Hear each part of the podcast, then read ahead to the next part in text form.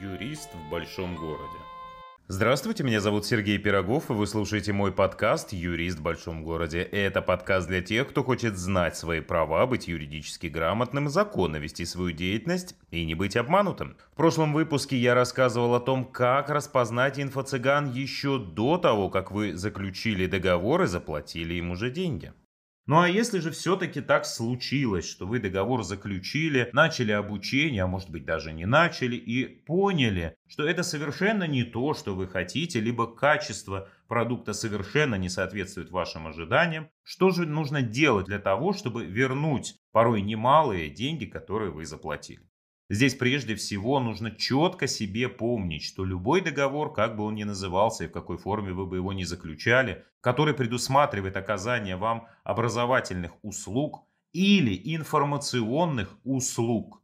Как вы слышите, в каждом из этих названий слово «услуга», и каждый из таких договоров является просто договором об оказании услуг, который в соответствии с Гражданским кодексом может быть расторгнут заказчиком, то есть вами, в любой момент с единственным только условием. Заказчик обязан возместить исполнителю стоимость фактически оказанных услуг. Поэтому, если вы передумали, просто для вас этот договор перестал быть актуальным. В этом случае вы должны направить исполнителю уведомление о расторжении договора, потребовать вернуть денежные средства. И если он этого не сделает, тогда у вас появляются все основания, закон здесь стоит на вашей стороне, обратиться в суд и взыскать не только сумму денежных средств, которые вы заплатили, но и потребовать взыскания штрафа в соответствии с законом о защите прав потребителей в размере 50% от суммы денежных средств, которую вам исполнитель отказался возвращать, несмотря на ваше законное требование.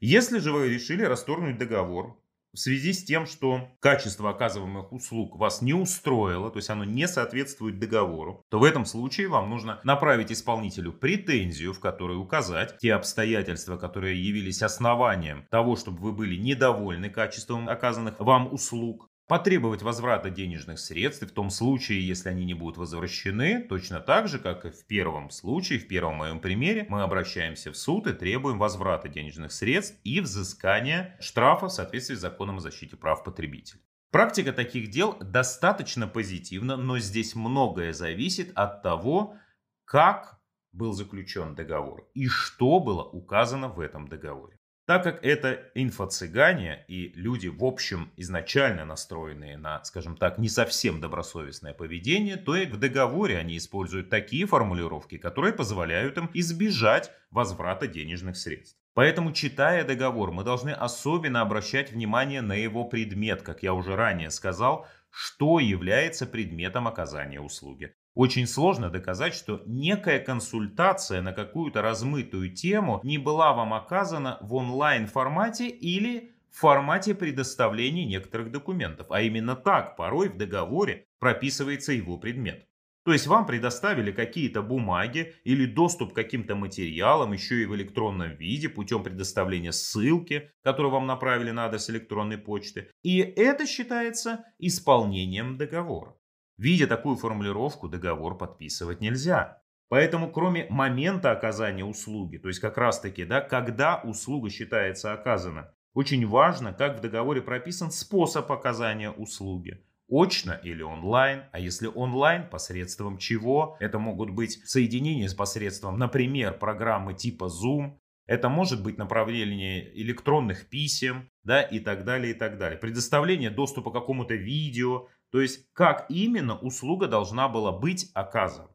Ну и порядок возврата денежных средств. Казалось бы, такая очевидная вещь, но дьявол здесь кроется, как всегда, в деталях. Очень часто недобросовестные исполнители пишут в договоре, что денежные средства, да, подлежат возврату, но сразу фиксируют следующее обстоятельство, что если договор расторгается по инициативе заказчика, то стоимость фактически оказанных услуг стороны согласовали составляет такую-то сумму. И, как правило, эта сумма больше половины от того, что вы заплатили. И таким образом исполнитель пытается что сделать? Чтобы даже при расторжении с вашей стороны договора сумма, подлежащая возврату, была минимальна.